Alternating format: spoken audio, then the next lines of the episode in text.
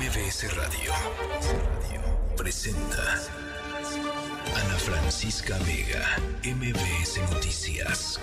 Comenzamos.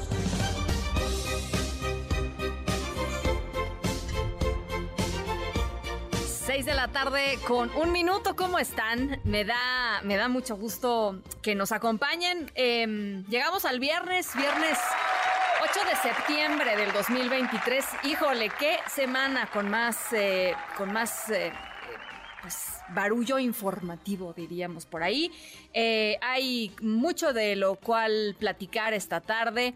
Eh, vamos a estar conversando sobre Nayarit, vamos a estar conversando sobre lo que ha estado pasando las últimas horas también en Veracruz, por supuesto, de lo que sucedió eh, ayer por la noche con esta ceremonia privada que tuvieron el presidente López Obrador, Claudia Sheinbaum, la virtual candidata de Morena, eh, y los 22 gobernadores eh, del em, bastón de mando, ¿no? Eh, muchas críticas alrededor del tema del bastón de mando, que si es una apropiación cultural, que si es un tema indígena, que si en realidad no es un tema indígena, si, es si no es un tema virreinal, en fin. Em, pues por supuesto me encantaría conocer su opinión, 5543771025. Eh, em, mucha información, mucha información, por supuesto, Juan Manuel Oria, porque es viernes y el cuerpo lo sabe, y la rockstar de ese programa, Doña Jovita Manrique y su molito. Por lo pronto, gracias por estar con nosotros. Gracias por sintonizarnos en Durango, en Felipe Carrillo Puerto, en Reynosa, en Ixtapas y Guatanejo. Ciudad del Carmen, por supuesto, también el Valle de México. Aquí estamos en el 102.5 como siempre. Twitter, arroba Ana F. Vega, Instagram y Facebook, Ana Francisca Vega Oficial. Eh, nuestro número de WhatsApp 5543771025 y acuérdense nada más eh, que estamos también en TikTok, ahí pueden ver eh, y escuchar el programa totalmente en vivo, siempre de 6 a 8 de la noche en la cuenta de MBS. Las 6 con 2, arrancamos. MBS Noticias informa. Bueno, pues para todos los economistas, para todos los analistas eh, político-económicos, es como si fuera Navidad, porque el secretario de Hacienda, Rogelio Ramírez de la O, presentó ante el Congreso de la Unión la propuesta del paquete económico 2024 planteado por el Ejecutivo, planteada por el presidente López Obrador.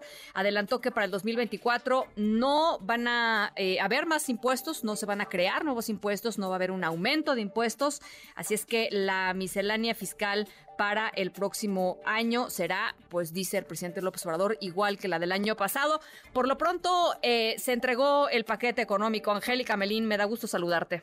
Igualmente, Ana, gusto saludarte también a ti y a los amigos del auditorio. Se cumplió este trámite eh, oficial de la entrega formal a la Cámara de Diputados del paquete económico para 2024, el presupuesto de ingresos de la Federación para el año entrante, que se calcula en más de 8.3 billones de pesos, sería el gasto del total, eh, el total del gasto que quiere ejercer el Ejecutivo Federal en el último año de su administración. La ley de ingresos también se entregó a los diputados federales. Al entregar estos documentos formalmente, el secretario de Hacienda, Rogelio Ramírez de la O, Ana, hizo un balance de cómo se encuentran las finanzas públicas en el país, dice que están sanas y bueno, pues también habló de cuáles son los niveles de crecimiento que se espera el país reporte el próximo año en estas condiciones de mejora económica, dijo el secretario de Hacienda, ha pasado la crisis de la pandemia y México la superó eh, de buena manera con finanzas sanas y con una política fiscal estable. Vamos a escuchar al secretario Rogelio Ramírez de la O para 2024 estimamos que la economía mexicana crezca en un rango de 2.5 a 3.5% real anual, lo cual está sustentado en la fortaleza de factores domésticos tales como el consumo y el empleo, en conjunto con altos niveles de inversión pública y privada. Ana, ante los eh, presidentes, la presidenta de la Cámara, la diputada Marcela Guerra, el presidente de la Junta de Coordinación Política, el diputado del PAN, Jorge Romero, el funcionario federal detalló que pues entre las prioridades centrales del paquete económico 2024 están, como lo ha sido en todo el sexenio, los programas de bienestar y también las megaobras del Ejecutivo Federal. Escuchemos parte de lo que dijo Para 2024 se destinarán más de 727 mil millones de pesos a los principales programas sociales como pensión para el bienestar de las personas adultas mayores, pensión para el bienestar de las personas con discapacidad permanente, sembrando vida, fertilizantes, producción para el bienestar, precios de garantía y fortalecimiento del sector educativo. Y como mm, ejemplo de cuántos miles de millones, cantidades multimillonarias que se destinarán el año entrante a, a los asuntos prioritarios para el Ejecutivo Federal, vamos a dar un par de ejemplos. A la pensión para adultos mayores para 2024 prevé destinar el gobierno federal una cantidad de 465 mil millones de pesos para cubrir todas las pensiones de adultos mayores, que por cierto, y lo ha resaltado el Ejecutivo Federal eh, en sus distintas presentaciones, van a aumentar un 25% más a partir de 2024. Los adultos mayores estarán cobrando 6 mil pesos bimestrales de esta pensión para adultos mayores y para cubrir todo ese gasto, bueno, una millonada, 465 mil millones de pesos para que este programa siga vigente. Al Tren Maya, ¿cuánto se le piensa otorgar el año entrante? Aunque ya el presidente de la República lo inauguró, técnicamente está en pruebas el Tren Maya eh, técnicamente echado a andar, 120 mil millones de pesos para esta mega obra del de, Ejecutivo Federal. Y bueno, pues esto es parte de los datos que estamos viendo aquí en el paquete económico que ya hoy reciben los diputados, lo van a tornar a las comisiones de Hacienda y Presupuesto para su análisis respectivo. Lo primero que se tiene que aprobar aquí en San Lázaro antes del próximo 20 de octubre es la ley de ingresos. Esa se tiene que enviar al análisis en el Senado de la República y bueno, pues después los diputados se concentrarán en su facultad exclusiva de aprobar los egresos, el presupuesto de egresos para 2024 Vamos a estar aquí en San Lázaro muy atentos a este desarrollo de esta revisión y aprobación del paquete económico. Pues será muy interesante, Angélica, todos los debates que se den por allá. Ya los estaremos platicando. Gracias por lo pronto. A ti, hasta luego. Un abrazo. Y ya les decía, Navidad, ¿no? Para los analistas económicos. Vamos a ir desmenuzando lo que se vayan encontrando. Eh, hoy Angélica nos da un esbozo general, pero bueno, cuando uno ve las letras chiquitas, o en este caso los números chiquitos del paquete económico, eh, pues es donde uno termina por entender precisamente en dónde y por qué eh, están las prioridades puestas en ciertas cosas y no en, y no en otras. Así es que, bueno, pues lo, lo iremos, lo iremos conversando y lo iremos eh, analizando eh, conforme vayan saliendo las informaciones. Eh, ayer les decía, terminó el registro de candidaturas independientes para la presidencia. El INE dice que hicieron la solicitud en un, total de 27 personas para ir por, por la candidatura independiente. 20 pertenecen a organizaciones civiles. Hay varios nombres ya conocidos, por supuesto, eh, Eric Hugo Flores, ¿se acuerdan? El del Partido Encuentro Social, por ejemplo, ahí está como candidato independiente, ayer se los platicábamos también, el ultraderechista amigo de Trump, Eduardo Verástegui, en fin, René Cruz, tú tienes estos, tú tienes este dato, ¿cómo estás René? Me da gusto saludarte. Igualmente, Ana, amigos del auditorio, muy buenas tardes. Como bien comentas, el Instituto Nacional Electoral recibió 27 solicitudes de ciudadanos, 25 hombres y dos mujeres, quienes buscan obtener una candidatura independiente a la presidencia de la República. Entre los aspirantes Ana se encuentran el exgobernador de Oaxaca, Ulises Ruiz Ortiz, el expresidente del Partido Encuentro Solidario, Hugo Eric Flores, y el actor Eduardo Verástegui. En la lista también figura el nombre del coronel Emilio Cosgaya Rodríguez, quien actualmente se encuentra preso en el penal del Altiplano luego de que fue vinculado a proceso por el delito de delincuencia organizada relacionado con una presunta red que brindaba protección a huachicoleros desde petróleos mexicanos. Hasta el momento, seis personas ya recibieron la constancia que les da la calidad de aspirante a esta candidatura independiente. Estas personas son Rocío Gabriela González, Ulises Ruiz Ortiz, César Enrique Aciaín del Castillo, Hugo Eric Flores, María Ofelia Edgar Mares y José Eduardo Verástegui Córdoba. Las 21 personas faltantes tienen un plazo, Ana, de 48 horas para subsanar la entrega de la documentación faltante, mientras que la autoridad electoral cuenta con 24 horas para determinar si cumplen con todos los requisitos.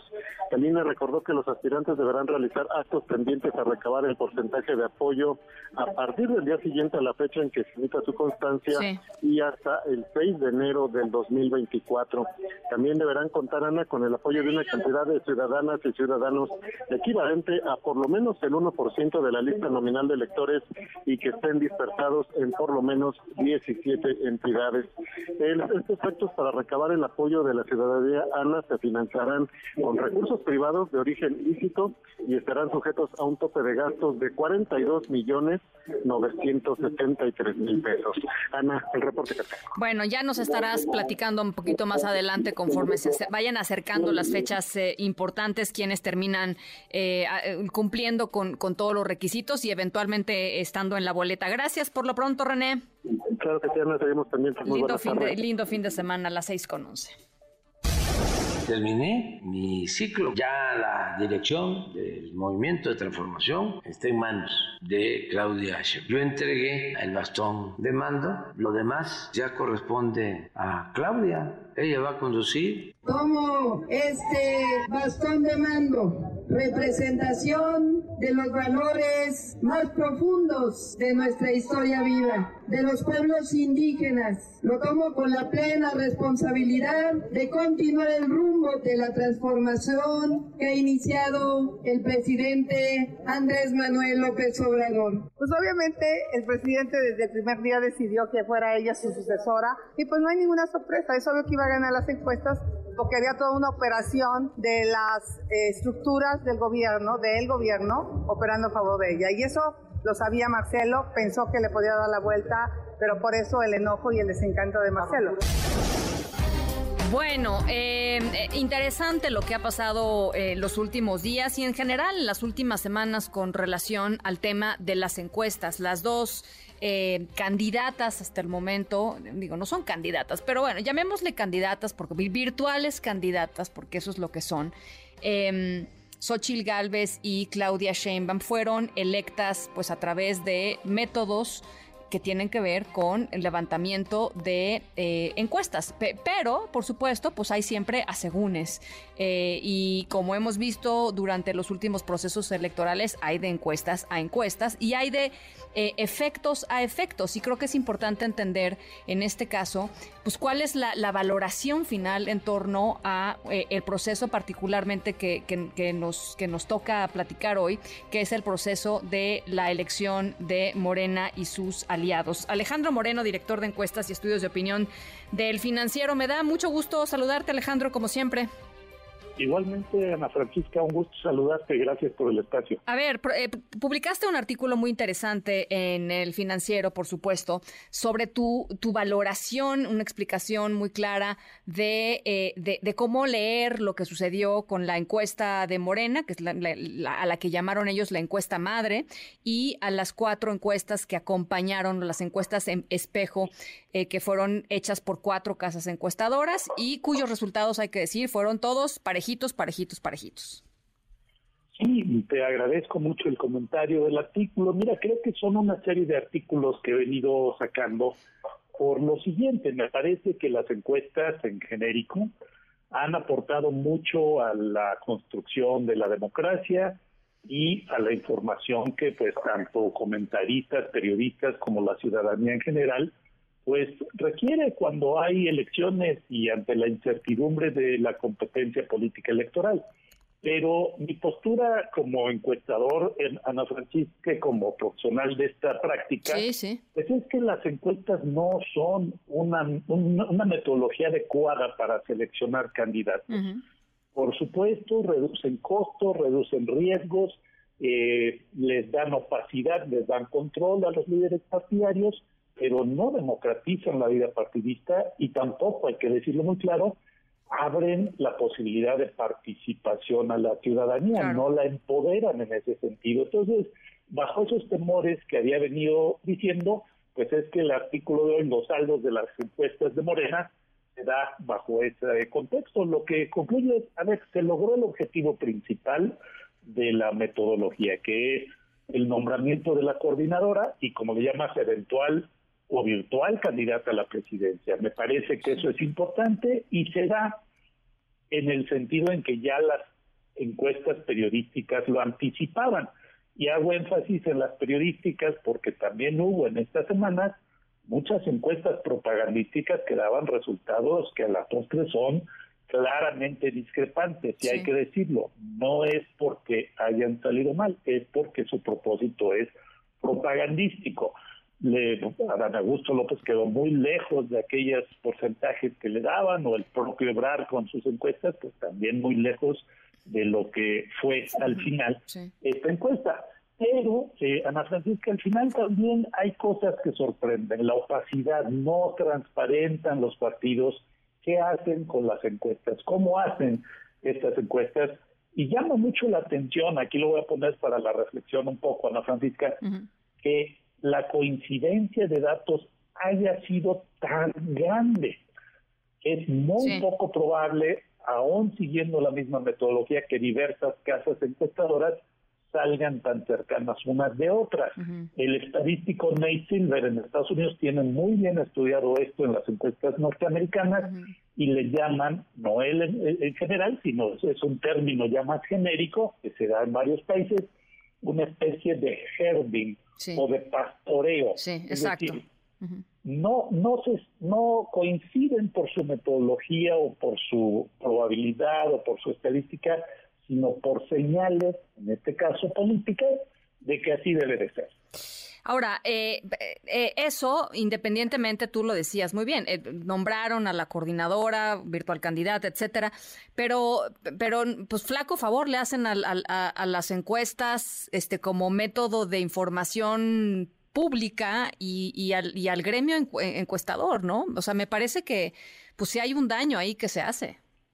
Mira, el daño creo que era potencial, seguro que sí, eh, realmente, y sobre todo no por el uso de la encuesta. La encuesta se populariza, se conoce, vamos a decir, su uso se, se democratiza, pero hay muchas potenciales malas prácticas en esto, porque son encuestas políticas, empezando por la opacidad, por la falta de transparencia, porque no sabes qué es lo que está pasando. Aquí yo señalo, y no lo puedo afirmar, pero señalo que es muy, muy curioso, muy raro, muy improbable que haya tanta coincidencia en los resultados. Tú esperarías mucha más varianza, pero en el fondo creo que lo importante no es tanto el daño potencial o la reputación a las encuestas en general, sino el hecho de que yo sostengo no es un mecanismo adecuado para los partidos y, sobre todo si esperamos que estos se democraticen, porque no son o no se están usando como métodos democráticos. Por decirte una cosa, una muestra de una encuesta te permite con pocos costos, con pocos recursos, inferir lo que una amplia población piensa, opina o siente. Pero en una encuesta política para selección, pues estás limitando la participación ciudadana, es decir, a una muestra muy pequeñita, vamos a pensarlo, la candidatura de Morena resulta de poco menos de 12.500 entrevistas, que no nos dijeron exactamente cuántas hicieron, y la del frente resulta de, ¿qué se te antoja? ¿2.000, 3.000 o 4.000? Porque tampoco nos dijeron al final cuántas hicieron. Entonces, pues una encuesta no sustituye, no reemplaza una elección, una encuesta no reemplaza un plebiscito, mecanismos institucionales que dan es oportunidad a que la gente, la ciudadanía pueda votar, pueda empoderarse a través del voto y no esté sujeta a la selección de un muestreo probabilístico. Muy, interesante lo que dices y, y, se pega, digamos, este argumento con lo que han escrito y opinado pues muchas personas estos últimos días, ¿no? líderes de opinión, analistas políticos, que es a ver, eh, si se van a abrir eh, o, si se van a modificar las formas en cómo se terminan nombrando candidatos o candidatas en este país, eh, los partidos políticos realmente lo que tendrían que hacer es implementar un sistema de elecciones primarias, ¿no? Este, abiertas, públicas, escrutables, este, monitoreables, etcétera, ¿no? O sea, e, ese sería el siguiente paso. No lo han dado, no sé si algún día lo den, porque pues es evidentemente soltar el control y y, no les encanta soltar el control. Em, pero bueno, ya veremos si, si, si esta, eh, digamos, si esto que vemos ahora evoluciona en algo así. Pero yo lo que te quería preguntar un poco para, para cerrar la conversación, Alejandro, es eh, el año que se viene va a ser un año intensísimo, por supuesto, políticamente, eh, intensísimo en términos de, la, de, la, cantidad de encuestas que vamos a estar viendo. Y, a mí me pasa mucho que platico con gente que no está cerca de la información o que no se dedica a esto y que nada más está de pronto oyendo el noticiero este, y oye un ratito y dice, pues es que yo qué le voy a creer a las encuestas y cómo voy a saber qué encuesta este, vale la pena o es creíble. ¿Y ahí qué les dirías, Alejandro? O sea, es, pues, es un tema muy complicado, Ana Francisca. Yo creo que hay eh, mucho que seguir eh, eh, difundiendo, no quiero decir educando, suena arrogante, pero sí por lo menos difundiendo acerca de los alcances y limitaciones de esto, pero también de sus buenos usos, de sus buenas prácticas y de sus malos usos y malas prácticas. En las encuestas electorales vemos muchas, muchas encuestas, muchos datos. Yo creo que hacia adelante, hacia el 2024, uno de los elementos fundamentales va a ser la transparencia. A partir del día de ayer, que empezó el proceso electoral, toda encuesta publicada tiene, requiere enviar un informe al INE y su base de datos y sus facturas y todo, y eso ayuda un poquito. En la información periodística me parece que también vamos a tener que pues fortalecer eh, señales que nos permitan a la ciudadanía en general pues a distinguir cuáles son encuestas probablemente periodísticas, probablemente propagandísticas, porque mira, eh, la paradoja es que una democracia la segunda se valen. El partido tiene el derecho pues a promoverse, pues pero así como se valen, tienen que llevar responsabilidad y decir, a ver, esta es pagada por el candidato o la candidata, y eso no la desdeña, no la descalifica, simplemente le da una, una digamos, eh, un agregado de información a la ciudadanía pero ciertamente va a ser muy interesante ver cómo se comportan, cómo va esto hacia adelante. Las encuestas tienen la gran virtud de informar, pero también de, pues, de ser objeto de críticas porque pues por su naturaleza son parciales, te van diciendo va ganando A y va perdiendo B o al revés, y eso pues las partidiza, las politiza, y mira, Ana Francisca, yo lo que he visto de la mayoría de las de la crítica que se hace a las encuestas, casi siempre es una crítica política. Si te critica alguien tu dato y te descalifica es porque es partidario de quien no sale favorecido. Y eso es muy común, también hay que entenderlo, pero pues no porque se critiquen necesariamente tiene que estar mal. Por otro lado, no porque salga bien es que estuvo bien hecha. Entonces, como ves, hay una serie de paradojas aquí que hay que ir viendo atendiendo y difundiendo. Bueno, pues yo, yo creo que eh, va a ser una, un año eh, interesantísimo. Ojalá podamos conversar, este, estoy segura que, lo haremos durante varios eh, momentos y siempre atentísimas y atentísimos a lo que publican ustedes en, en el financiero, los estudios de opinión que publican ustedes en el financiero. Alejandro, muchísimas gracias. Al contrario, muchas gracias a ti y estamos en contacto con mucho gusto. Un abrazo. Alejandro Moreno, director de encuestas y estudios de opinión del periódico El Financiero. Las 6 de la tarde con 23 minutos. Ana Francisca Vega, NMBS Noticias. What will we do with the drunken sailor? What will we do with the drunken sailor? What will we do with the drunken sailor early in the morning? She way up she way up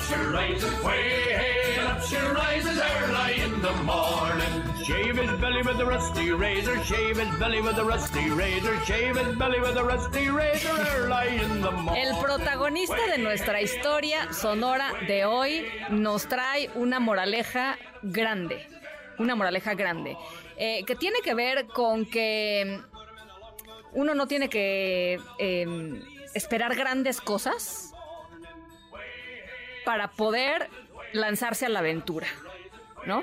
Em, uno pensaría, no, pues es que yo quiero hacer tal cosa y entonces pues se prepara y a veces hay gente que toma cursos, no sé, de buceo, por ejemplo, entonces toma su curso de buceo. No, no, no, no, no. Nuestro protagonista de la historia sonora de hoy dijo, yo quiero hacer X y sópales, ¿eh? Como el borras. Eh, ¿Le salió bien? ¿No le salió bien? vamos a ir platicando sobre ello. Vamos a ir platicando sobre ello. Tiene que ver eh, con la mar. Por eso estamos escuchando Drunken Sailor eh, o Marinero Borracho. Em, ya les voy contando de qué va la historia sonora de hoy. Es una historia de viernes, por supuesto. Las 6 con 25 las 6 con 25 5543 Vamos a la pausa.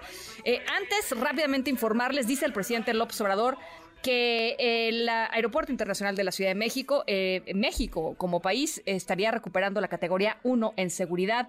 Em, la semana, la semana que entra, dice el presidente López Obrador, eh, porque se cumplieron todos los requisitos. Em, vamos a escuchar cómo lo dice el presidente y, por supuesto, esperar que efectivamente así sea de manera no oficial, porque van a hacer el trámite la semana que viene. Le informaron a la secretaria de Relaciones Exteriores, Alicia Bárcena. Habló con ella el secretario de Transporte del gobierno de Estados Unidos para informarle que han decidido ya entregar a México la categoría 1 en la operación del aeropuerto. Se cumplieron todos los requisitos. Le agradecemos mucho al secretario de Transporte de Estados Unidos. Le agradecemos mucho al presidente Biden. Esto es una señal de que son muy buenas las relaciones. Es lo que dice el presidente el observador. Las 6 con 26, pausa y volvemos. En un momento regresamos.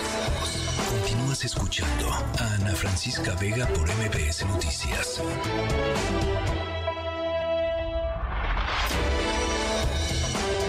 Estamos de regreso.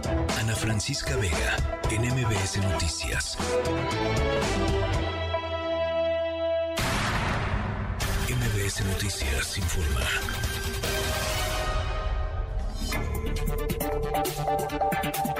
Seis de la tarde con 30 minutos. El presidente López Obrador llegó hoy por la tarde a Cali. Está en Colombia. Va a participar en la conferencia latinoamericana y del Caribe sobre drogas, una gira eh, por Sudamérica. Y, de hecho, eh, parte de todo el.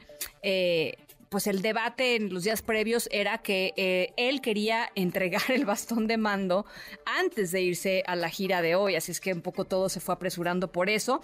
Es la primer gira que realiza eh, el presidente López Obrador en cinco años de gobierno en cinco años de gobierno. No había salido así en términos de, de, gira. Llegó al Aeropuerto Internacional Alfonso Bonilla de Aragón eh, ya no viaja el presidente en línea aérea comercial, viaja ya en eh, aviones de la Fuerza Aérea Mexicana. Eh, está viajando con el secretario de Defensa y con el secretario de Marina y por supuesto con la canciller, la nueva canciller eh, Marta eh, Bárcena, Alicia Bárcena, perdón, fue recibido por el canciller colombiano y poquito después empezó pues su visita y una reunión con el presidente colombiano Gustavo Petro.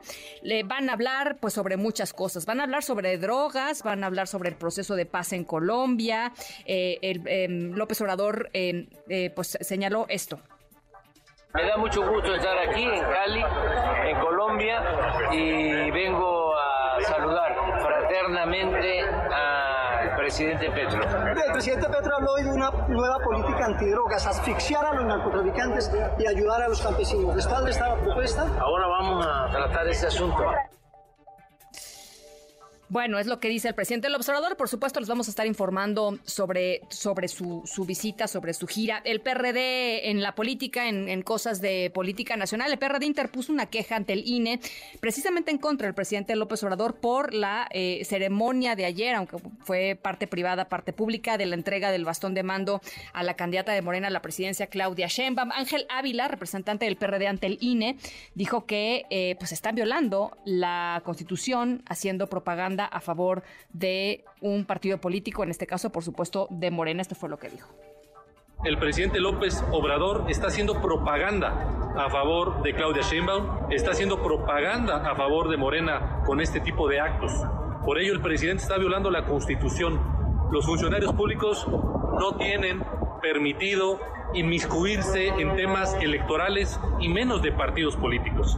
Entonces, la señora Sheinbaum fue electa como coordinadora de Morena, como la aspirante presidencial de Morena, y López Obrador, con el acto de ayer de la entrega del bastón de manto, repito, está violando la Constitución y la ley, haciendo propaganda política a favor de su candidata y de Morena.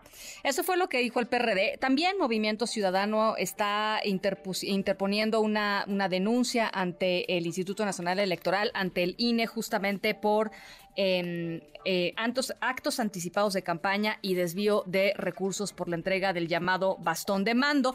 Por cierto, desde el campo de Movimiento Ciudadano, pues, ¿qué, qué, cantidad de especulaciones quieren que haya alrededor de lo que se está decidiendo de aquí hasta el lunes, por lo pronto, con respecto a eh, lo que va a suceder y a quién va a elegir Movimiento Ciudadano para que eh, encabece su proyecto rumbo al 2024? Está el, el tema y el cuestionamiento de Marcelo Ebrard, que ya, bueno, pues totalmente imposible que vaya como candidato independiente. Eh, así es que la otra salida, si es que no logra el apaciguamiento el presidente López Obrador de Marcelo Ebrard, sería eh, pues por supuesto Movimiento Ciudadano o una tercera cosa, pues que se vuelva a ir a Francia a pasar algunos años como se fue cuando, cuando se fue de aquí, ¿no? Cuando se fue de, de, nuestro país. Así es que muchos interrogantes en torno a Movimiento Ciudadano. Este fin de semana va a ser crucial lo que vayan decidiendo internamente como partido y junto con eh, Marcelo Ebrard. Por lo pronto, el que volvió a eh, lanzarse públicamente en una crítica abierta, frontal y, fuerte en torno a los dos procesos en marcha, que son los procesos de Morena y sus aliados y del Frente Amplio por México, que son procesos que están fuera de la normatividad electoral. Este, este es eh, el gobernador de Nuevo León, Samuel García. Denny Leiva, te escuchamos. ¿Cómo estás? Muy buenas tardes. Muy buenas tardes, así como lo comentas hoy, este viernes, el gobernador Samuel García cayó contra las corcholatas y contra el fenómeno X, asegurando que solo dan pena y vergüenza. Durante un evento, el mandatario García inauguró una carretera y ahí, García Sepúlveda, señaló que en el norte del país nadie enciende las fronteras y las villas que se viven en la Ciudad de México, haciendo alusión a los aspirantes presidenciales y no especial al movimiento de Xochitl Nosotros también escuchamos lo que comentó Samuel García. Mientras andan allá distraídos en la Ciudad de México, y no tengo nada contra los chilangos, pero ahí andan. Que las corcholatas, que las taparroscas, que el fenómeno X. ¿Quién, ¿Quién de acá del norte nos enteramos de esas onceras? Nadie. Bueno, en lo que andan allá, que sí, que no, y que si corcholatas y oposiciones, que dan pena, todos dan vergüenza.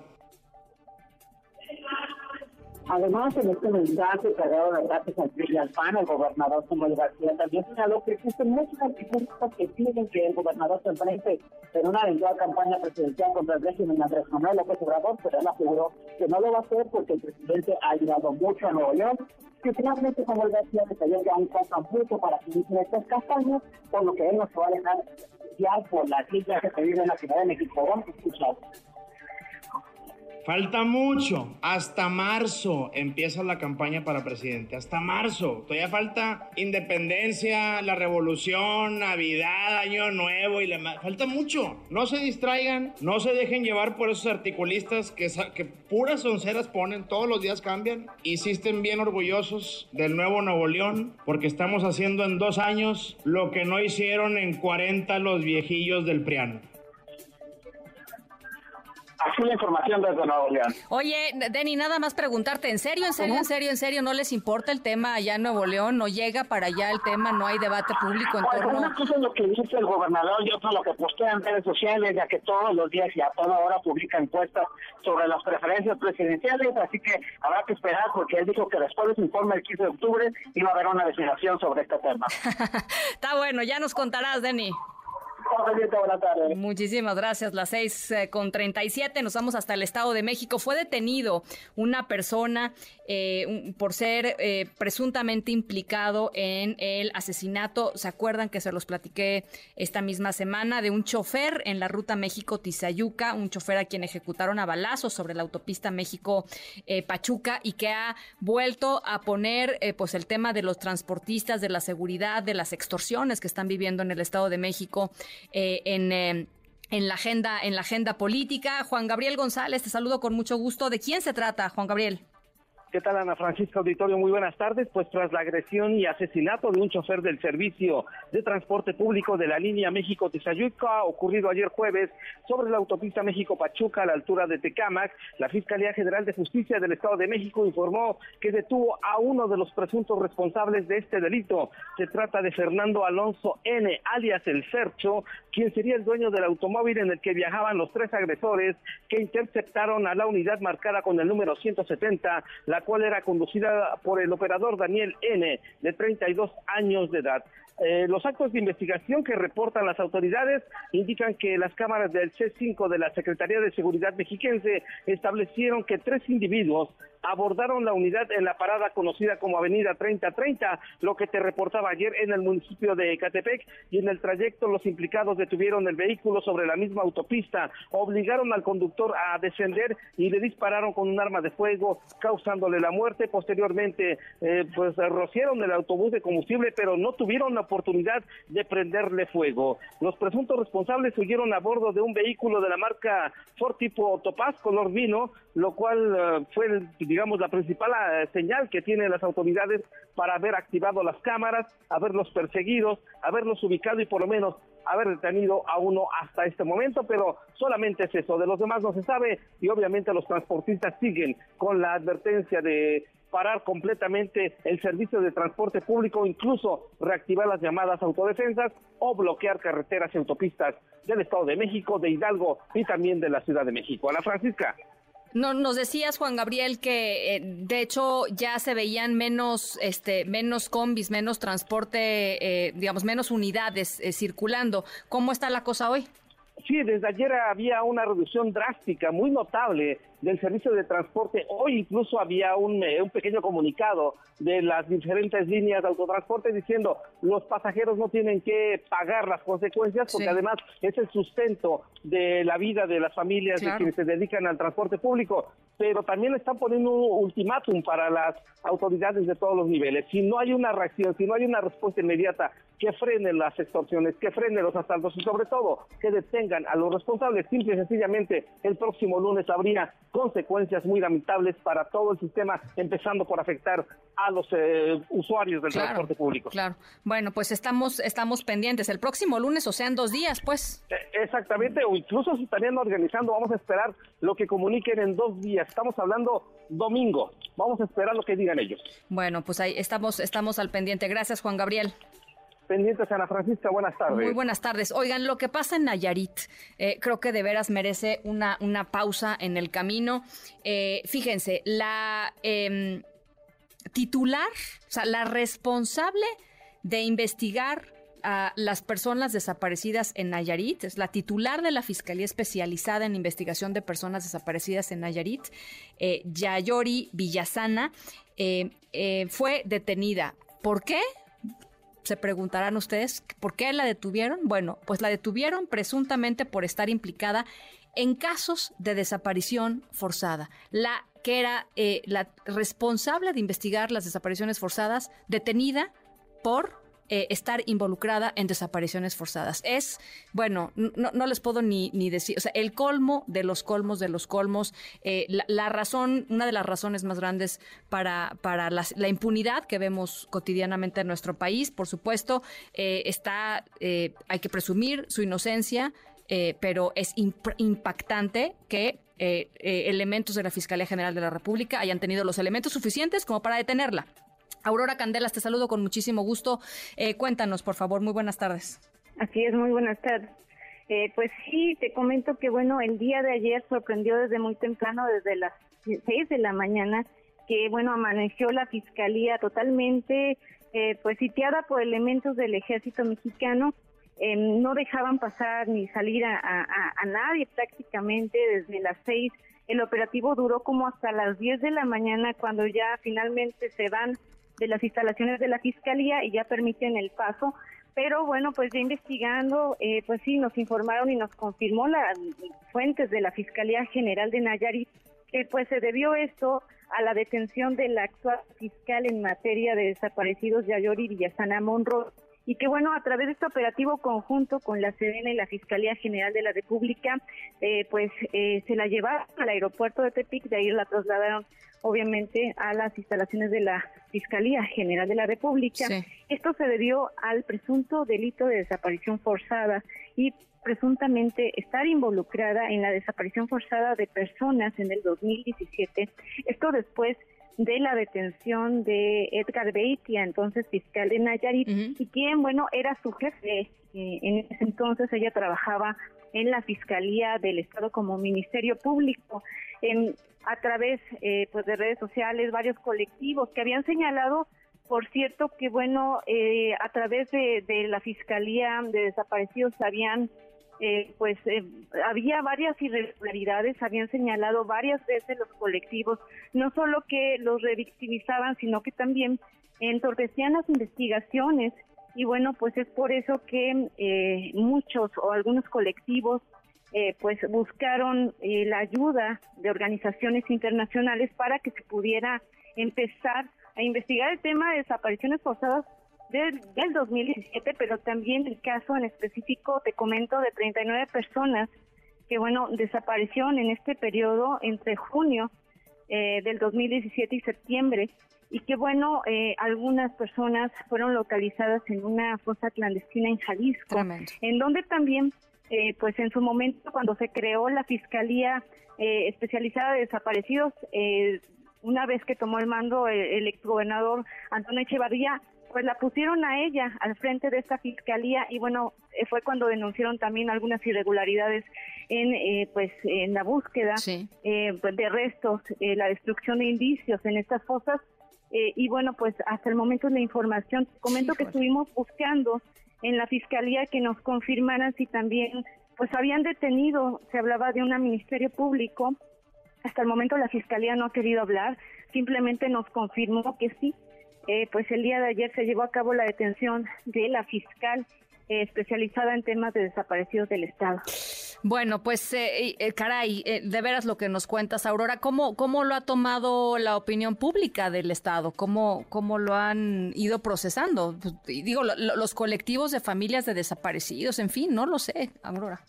Así es, los colectivos, de hecho, pues sacaron un comunicado conjunto hace algunas horas en donde pues están pidiendo a la Fiscalía de Nayarit cooperar con las autoridades y ser imparciales en este caso y bueno, en tanto, hasta ahorita te comento que eh, en cuestión del gobernador, hasta el momento, pues no ha emitido comunicado. Y bueno, del fiscal tampoco. En la mañana, eh, pues eh, pudimos localizarlo, pero no quiso hablar del tema. Y pues es la información. Ayer, eh, a través de un comunicado, nada más se confirmó pues el operativo y se confirmó que se había detenido una persona, pero pues no ha dado más información, más detalles de este caso que sí llama mucho la atención. No, bueno por el contexto y sobre todo te comento, Ana, sí. Francisca, que aquí en el Estado ya se había señalado varias organizaciones que había gente de la Fiscalía involucrada en eh, actos delictivos que seguían trabajando, que estaban involucradas desde con Edgar Beitia y que seguían en la Fiscalía. Inclusive entrevistamos en alguna ocasión al mismo fiscal del Estado, Petronino Díaz Ponce, y él nos confirmó que había infiltrado todavía de Edgar Beitia en la Fiscalía General de Nayarit y que bueno, era muy complicado, nos dijo en su momento sacarlos y bueno, pues a raíz de este operativo se confirmó lo que nos habían comentado. Caray, de veras qué, qué historia, vamos a estar siguiéndola muy, muy de cerca. Por lo pronto, muchísimas gracias por este eh, muy buen contexto, Aurora. Gracias. Saludos, buenas tardes. Lindo fin de semana, gracias. Las 6 con 47. Vamos a la pausa, 5543-77125. Oigan, rápidamente nada más. eh, a ver, la, la coordinadora de pues de la campaña de, Marcelo Ebrard. Eh, qué interesante, fíjense, eh, ella dice que eh, pone un, un tweet en donde se ve claramente que hay eh, una, pues, el trending topic de Marcelo en Twitter, pues lleva, dice, eh, tres días seguidos, dice Marta Delgado, eh, Marcelo Ebrard es tendencia tres días seguidos. Ni todas las granjas de bots juntas han podido con este nuevo fenómeno político. Ojo, ¿eh? Nuevo fenómeno político. Esperen noticias, es lo que dice Marta Delgado en un uh, mensaje que posteó eh, un minuto antes de las seis de la tarde, eh, diciendo ni todas las granjas de bots juntas han podido con este nuevo fenómeno político. ¿Estarán calculando bien los eh, lo que está sucediendo y los movimientos de, Marcelo? Lo vamos a saber eh, en, en muy pocos días. Pero por lo pronto esa es interesante ver el estado de ánimo en el cual se encuentra el, el campo, digamos, el equipo cercano, cercanísimo del de ex canciller Marcelo Ebrard. Las 6 con 48, vamos a la pausa, 5543 77 1025. En un momento regresamos. Continúas escuchando a Ana Francisca Vega por MBS Noticias.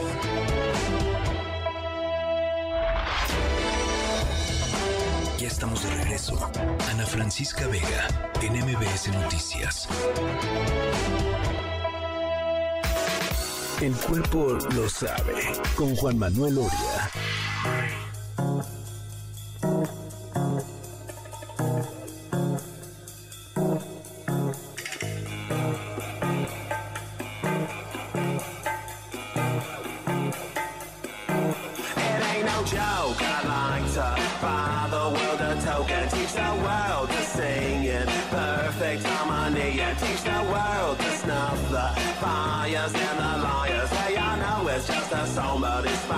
For the recipe. This is a love attack. I know when our body's back, it's just like any fat. It retracts before impact, and just like fashion, it's a passion for the with it and hip. If you got the goods, they'll come and buy it just to stay in the click. So don't delay, act now, supplies are running out. Allow if you're still alive, six to eight years. Juan Manuel Oria. Mi querida Ana, ¿cómo estás? Ah, Ay, qué gripón traes, Eh, Oria. algo levecín, levecín, levecín. Pero ya me hice prueba y no es COVID. Qué bueno.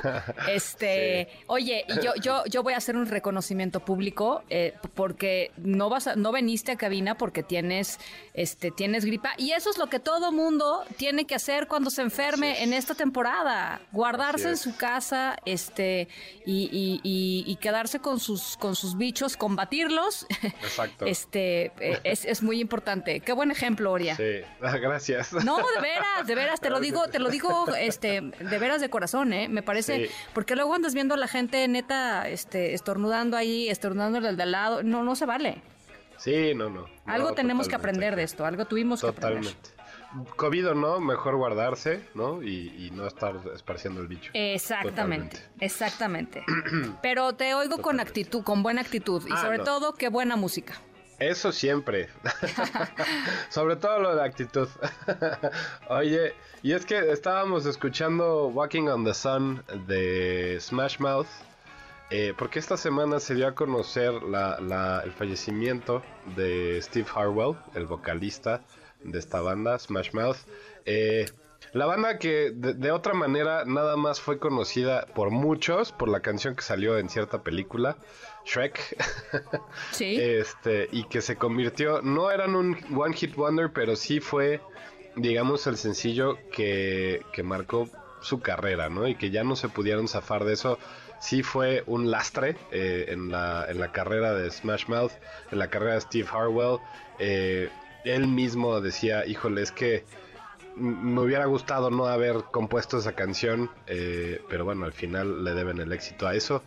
Y bueno, el, el- hace el, el martes se dio a conocer la noticia de que había fallecido por eh, una falla hepática aguda, ¿no? Uf. Este, y bueno, hace un par de años justo escuchábamos temas, o sea, temas que eh, noticias que estaba él eh, luchando contra pues varias enfermedades mentales, este y, y una cardiopatía y en fin no, no le estaba pasando bien desde hace cierto tiempo, ¿no? Entonces bueno, descansa en paz Steve Harwell que nos dejó pues canciones una muy muy icónica y esta a que hablabas que a mí a mí en lo particular Ana siempre me gustó más Walking on the Sun que All Star.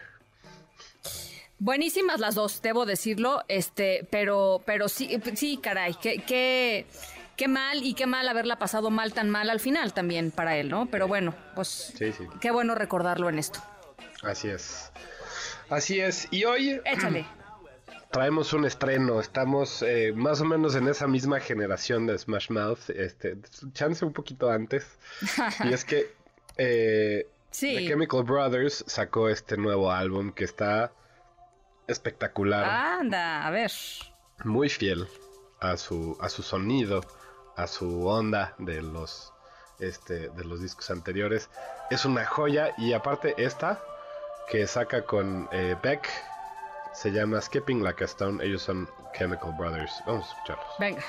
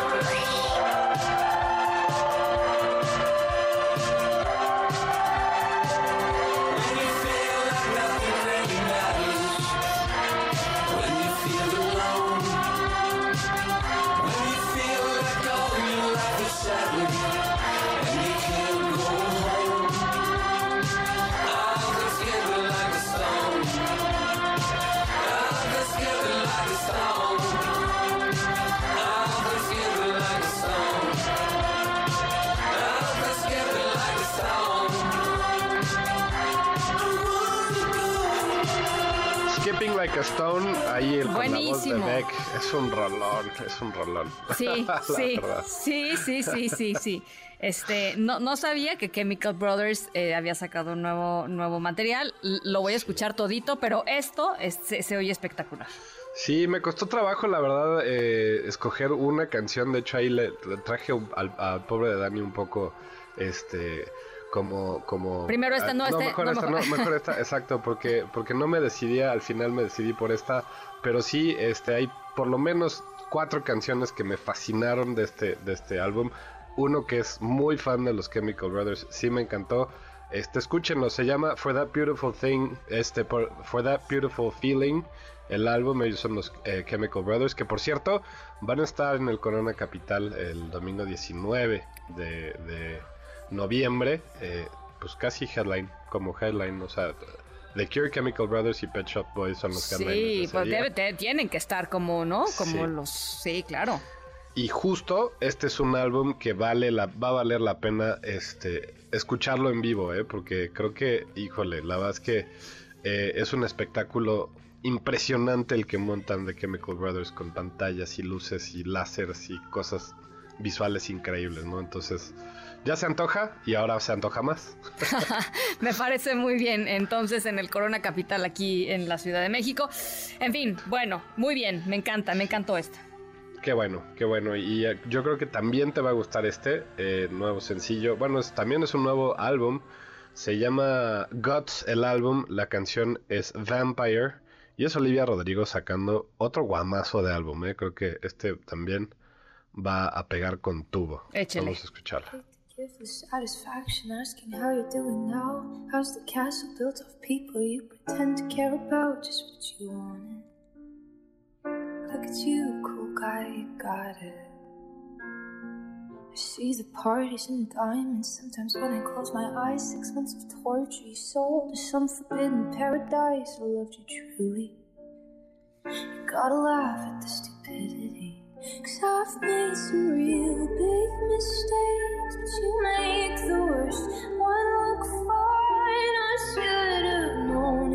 strange. You only come out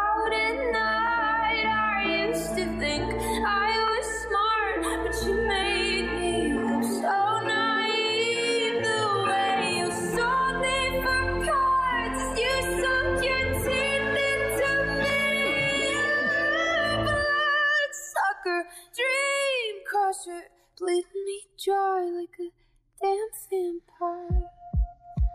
Increíble lo que hace Olivia Rodrigo. Sí, Eh, sí. Tiene 20 años Dice- y, y tiene la madurez este, emocional que muchos quisiéramos tener. No, no, dice, dice eh, nuestra coordinadora de información, Vania Rebolledo, dice, Ah. eh, ni le entiendo y ya estoy llorando. ya sé. Sí, ¿No? sí, sí. Sí, caray, sí. Sí, totalmente. Sí, totalmente. es, es una hermosura, la verdad. Sí, y igual que la- el álbum anterior, este Guts tiene un poco de todo, eh, mucho pop rock, mucho de esto eh, siendo muy mu- muy vulnerable, abriendo su corazón y, y creo que es un es un artista que ya sabíamos que había que, que escuchar y que ver eh, y ahora con más razón. Totalmente, este, totalmente, em, y bueno, pues ya, sí, es, un- es una verdadera maravilla. Mi voto va, yo lo, lo abro de una vez, mi voto va para ella, no, no vamos a ganar, si es que el tuyo también, mi querido Oria, pero Sí, el mío también va por ella, la verdad. Eh, Hizo un gran trabajo. sí, qué cosa, ¿no? Sí, sí, sí. Es una maravilla. Em, sí. José Razabala de Autos y Más también vota por ella. Sí, digo, este, ya va- vamos a abrir la votación. Venga. Vamos a, ¿no? El universo de votantes, Nelson. Nelson no nos ha dicho por quién vota, este, pero el contingente sudamericano tiene su, tiene su peso aquí en cabina. Va- va- vamos a ver por quién vota. Pero bueno, em, no, no, gana la uno. Gana la uno, mi Ok, querido. Gana, gana. Eh, sí, gana Smash Mouth. Este, pues sí, tienen ganas de.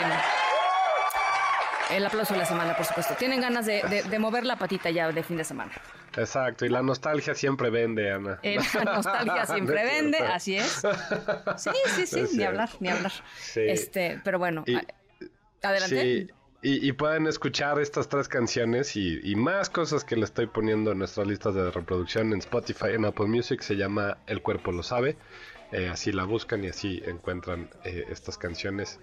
Dense todas las canciones de la playlist y métanse a los álbumes. Creo que es un buen ejercicio de repente escuchar música nueva este, y conocer al- a los artistas a través de los álbumes, no nada más de los sencillos. Estoy totalmente de acuerdo. Estoy, eh, sí, como antes, ¿no? Que ponías to- todo el todo el álbum, ¿no? De Correcto. principio a fin, de principio a fin. Y sí te dice algo diferente, ¿no? Para mí sí, Sí. es una manera diferente de, de escucharlos, me encanta. Este, así es que bueno, pues ahí está. Eh, nos quedamos con las ganas de poner a eh, Olivia Rodrigo em, de salida, pero bueno, este, Bueno. ya, ya, ya, ya nos juntaremos con José Razabala, este, ¿no? Venga. A una a una a una sesión intensiva.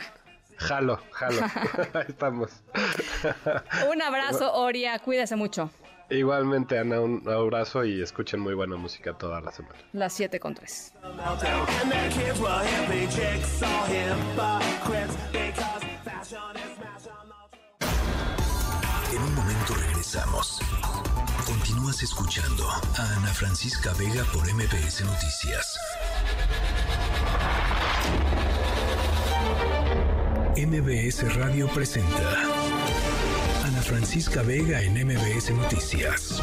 Continuamos. 7 de la tarde con 9 minutos. Gracias por seguir con nosotros eh, aquí en MBC Noticias. Hoy viernes 8 de septiembre del 2023. Nuestros aplausos de viernes y rumbo al fin de semana, que sea un buen fin de semana para todos, caray. Eh, les recuerdo nuestro número de WhatsApp 5543-77125. En la siguiente hora vamos a platicar sobre agua. Eh, ¿Cuánto pagamos los mexicanos por el agua que consumimos? Eh, ¿Es justo lo que pagamos? ¿Es menos de lo que tendremos que pagar? ¿Es más de lo que tenemos que pagar? Eh, eh, realmente corresponde, a veces, a veces uno piensa, corresponde lo que consumo con lo que me facturan y con lo que eventualmente tengo que, que pagar. Vamos a estar conversando sobre ese tema, sobre todo porque, pues porque eh, cada vez hay una crisis hídrica más importante en nuestro planeta, una crisis que se refleja en nuestras casas, en nuestros consumos diarios y eh, pues sí tenemos que hacer muchísima conciencia de lo que está pasando. Así es que vamos a conversar sobre eso y por supuesto hoy viernes de Doña Jovita Manrique y su molito. Por lo pronto, a otras cosas. Las 3 esta tarde. Hay una actualización importante con respecto al caso de Uriel N., fiscal general de justicia de Morelos. Hay una tercera orden de aprehensión en su contra. ¿De qué se trata? Juan Carlos Alarcón, ¿cómo estás? Me da gusto saludarte, Ana, gracias. Muy buenas tardes. La situación jurídica del fiscal, del hasta hoy todavía fiscal de Morelos, Uriel Carmona Gándara, se complicó aún más luego de que la Fiscalía Capitalina ejecutó una tercera orden de aprehensión en su contra por el delito de feminicidio en su calidad de auxiliador. El vocero de la Fiscalía Capitalina, Ulises eh, Lara López, informó que este viernes detectives de la Policía de Investigación se trasladaron al Penal Federal del Altiplano en el Estado de México para dar cumplimiento a la orden emitida por un juez de control. Escuchemos. Luego de conocer del feminicidio de la joven Ariadna Fernanda, posiblemente no aplicó el citado protocolo y además, como es del conocimiento público, hizo diversas declaraciones en las que hizo patente que se encontraban ante hechos atípicos del delito de feminicidio. Ese desvío de la información posiblemente se tradujo en ayuda para los activos del delito, Rautel y Vanessa N., dado que su intención no era otra que evitar que fueran investigados por ese hecho.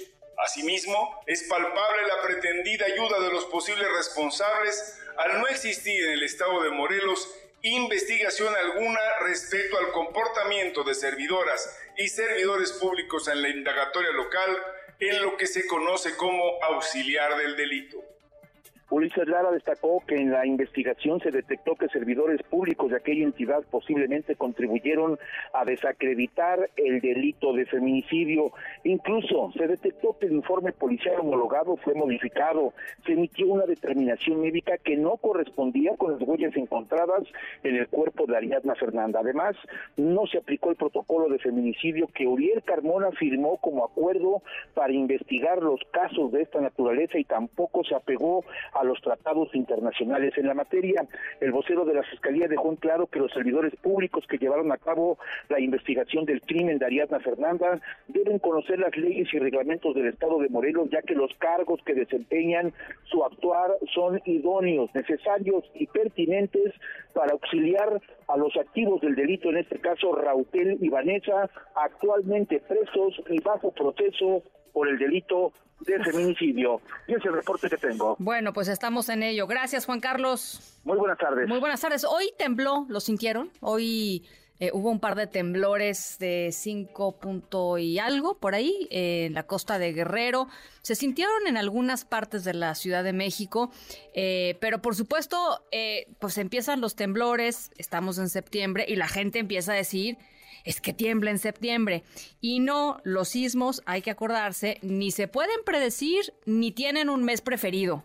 Adrián Jiménez, te saludo con mucho gusto. ¿Cómo estás?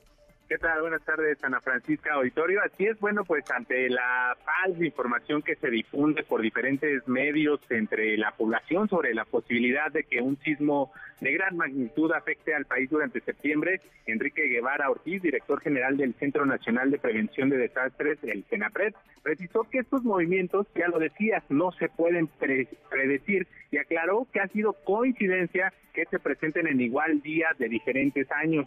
El funcionario explicó que si se analiza un periodo amplio, cualquier día del año tiene las mismas probabilidades de que ocurran varios sismos, los cuales además pueden ser de una magnitud grande. Vamos a escuchar. La historia sísmica en nuestro país, en el planeta, se remonta a miles de años, ¿no? Entonces, cuando vemos en una escala de tiempo mayor, las probabilidades son altas de que ocurra el mismo día varios temblores. Si únicamente nos remontamos a unos cuantos años, pues entonces todos sí nos alertamos y no creemos que es coincidencia, pero coincidirán conmigo los sismólogos, los geofísicos, de que no se pueden predecir y esto ha sido simplemente coincidencia. Por su parte, Arturo Iglesias Mendoza, jefe del Servicio Sismológico Nacional, agregó que en función del umbral de magnitud que se analice se obtienen diferentes resultados. Incluso refirió que si se toma para el análisis una magnitud de 5, septiembre sería el mes con más sismos, aunque dijo que la muestra se ve afectada por el número de réplicas que puede producir un solo evento de gran magnitud. Vamos a escuchar. Hace poquito hay una, una publicación eh, que, en donde analiza el catálogo, nuestro catálogo del Sismológico Nacional de, que tenemos publicado, y en, ese catálogo si toma un, un umbral de magnitud 5, me parece, pues hay un, un pico en septiembre, eh, aparentemente donde ocurre más sismicidad. Lo que pasa es que eh, tomar una magnitud, de, digamos, de 5 es eh, un problema importante porque resulta que los sismos grandes, que algunos de ellos han ocurrido en septiembre, tienen muchas réplicas y entonces este, se disparan las estadísticas, ¿no? Los especialistas coincidieron pues en reiterar este tema que no hay que pues, ha sido coincidencia y que no se pueden predecir estos eventos. Ana Francisca Auditorio, la información que les tengo. Te lo agradezco mucho, Adrián. Buena tarde. Gracias, muy buena tarde. ¿Y qué hay hoy en el mundo, Álvaro Morales? Hola, Ana Francisca, muy buenas tardes a ti y a todo nuestro auditorio. Hoy nos vamos a Nueva Delhi, India, o Bharat, porque técnicamente la invitación del G20 dice Nueva Delhi, Bharat, el nombre de la India que está terminando justamente los preparativos para la cumbre del G20, en donde los países más influyentes del mundo, las economías más importantes del mundo se reúnen para coordinar sus políticas. El tema oficial de la cumbre es una tierra, una familia, un futuro, y la agenda se centra principalmente en temas ambientales, ecológicos y económicos, aunque por supuesto países como Estados Unidos o el Reino Unido vienen deseosos de discutir el futuro de Ucrania y Rusia.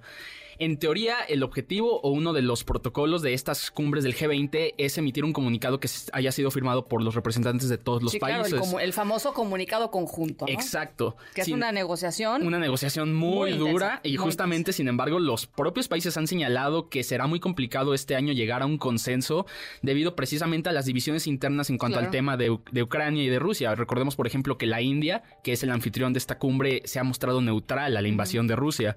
Eh, según medios de, que están cubriendo el evento, ya ha salido un borrador del comunicado oficial que hasta el momento de los 75 párrafos dejó solamente en blanco el párrafo que hace referencia a la guerra en Ucrania porque no han podido ponerse de acuerdo. Escuchamos justamente a Rishi Sunak, primer ministro del Reino Unido, hablar de estas divisiones dentro de los países del G20. The G20 is a broad group of countries, and they have El G20 es un grupo muy amplio de países. Tienen diferentes perspectivas. Aún así, es importante hablar con la gente, relacionarnos, enfatizar cosas como la agresión de Rusia y el impacto que está teniendo. Es importante tener estas conversaciones. Tal vez no todos estén de acuerdo, pero podemos estar orgullosos del trabajo que estamos haciendo. Ahí escuchamos a, a Rishi Sunak, que por cierto es la estrella de esta cumbre por ser el primer primer ministro del Reino Unido con ascendencia india y pues está de visita en la India. Claro. Por parte de China, por supuesto que es la gran ausencia del evento, el presidente Xi Jinping prefirió recibir el día de hoy a Nicolás Maduro, Maduro presidente de, Colom- de Venezuela, en una visita cuyo motivo oficial no se conoce y que durará hasta el 14 de septiembre. China recientemente ha estado a la cabeza de este movimiento para alejar a las llamadas economías emergentes de estos aliados occidentales como Estados Unidos, mientras que por su parte el secretario general de la ONU, Antonio Guterres, pues lo que pasa siempre, repitió su advertencia sobre la gravedad de la crisis ambiental e hizo un llamado más a que los países del G20 redoblen sus esfuerzos ambientales. Ana, Sí, pues ya lo que lleva diciendo Antonio Gutiérrez desde hace mucho tiempo y, y- y las cosas siguen estancadas en términos de negociaciones ambientales. Hay que decir, el presidente López Obrador tendría que haber estado en la cumbre del G20 eh, y decidió no ir a la Decidió. cumbre del G20, decidió ir eh, a, su Su gira. a su primer gira a, a Sudamérica. Está, como platicábamos hace ratito, está en Colombia, irá, irá a Chile a una reunión evitar a Perú. Evitar a Perú porque dice que no quiere que le nieguen el este eh, pase por el espacio aéreo, que nadie se lo estaba negando, pero bueno, él se lo inventó, no quería pasar por Perú eh, para entregar la, presidencia pro tempore eh, de un organismo pequeñitito, este allá en el, en el cono sur y del cual es partícipe México. que no se lo entregó a Perú y se lo va a entregar y se lo va a entregar a Chile y, y por eso decidió no ir a esta cumbre importantísima del Grupo de los 20, el principal foro de coordinación eh, de políticas macroeconómicas y de, y de geopolítica internacional de las 20 economías más importantes del mundo. Eh, el presidente López Obrador y su, ¿cómo, cómo le llamaríamos? Su incógnita eh, en torno a la política exterior y a las prioridades de México en la política exterior. Eh, fue fue Eh, Raquel Buenrostro, secretaria de Economía, la secretaria de Economía Raquel Buenrostro. que se metió en problemas de inmediato por... A- Andan en Es redes sociales, eh, no sé, tendríamos que confirmarlo. Andan en redes sociales diciendo que llegó en Crocs a la, a la reunión del G20. Eh, l- la verdad es que el video parece que son Crocs, pero Las bueno, fotos también. pueden no ser Crocs, no, no lo sé.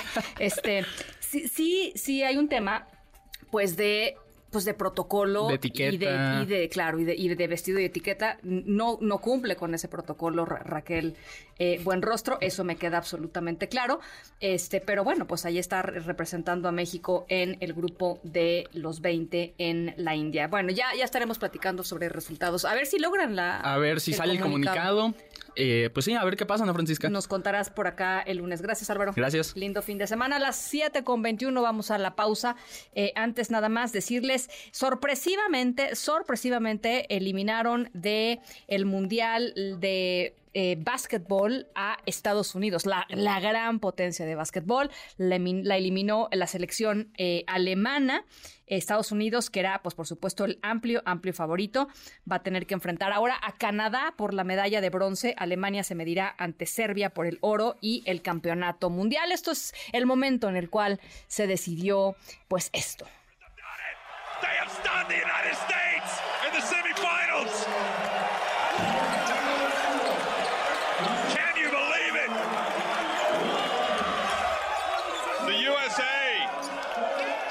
People thought they were going to make it back to the final.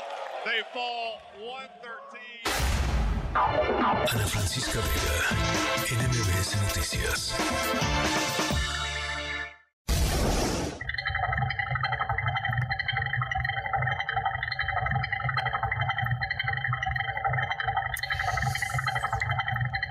Eh, si ustedes tienen un hámster o algún roedor en su casa, saben que pues les encanta este tema o, en su cabeza, ¿no? El hámster de la cabeza que de repente no para.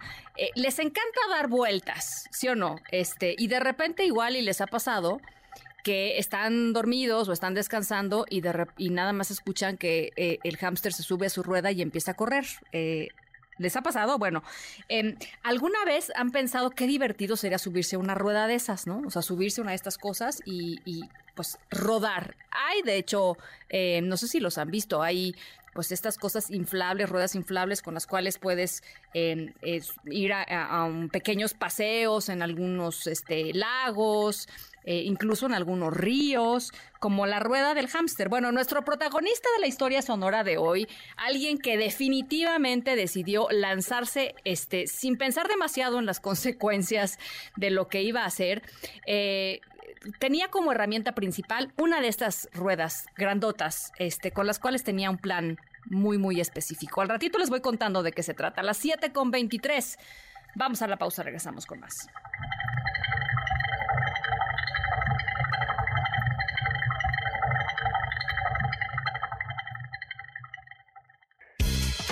En MBS.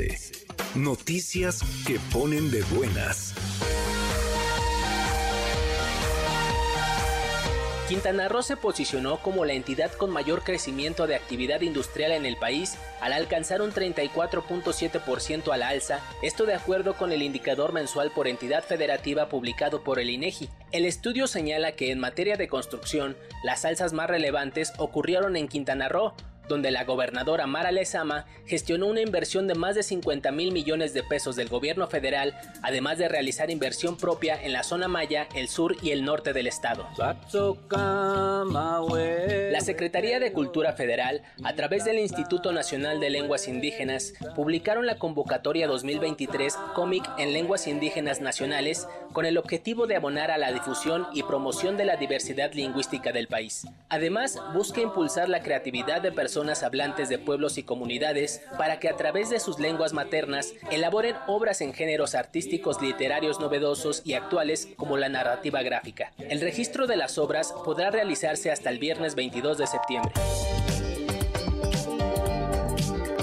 Comisión de Recursos Naturales y Desarrollo Rural de la Ciudad de México, en el marco del Reto Verde 2023, invita al público al restauratón este sábado a las 9 de la mañana en la zona de la Jusco, con el objetivo de reforestar una de las zonas más importantes de la capital. El punto de reunión es en la intersección denominada Y, en el kilómetro 13.5 de la carretera Picacho a Jusco, en la alcaldía Tlalpan. Para asistir se requiere registro previo.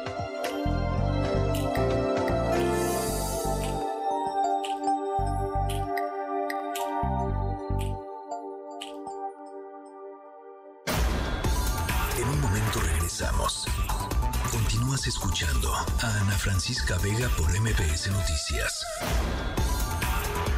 Continúas escuchando a Ana Francisca Vega por MPS Noticias.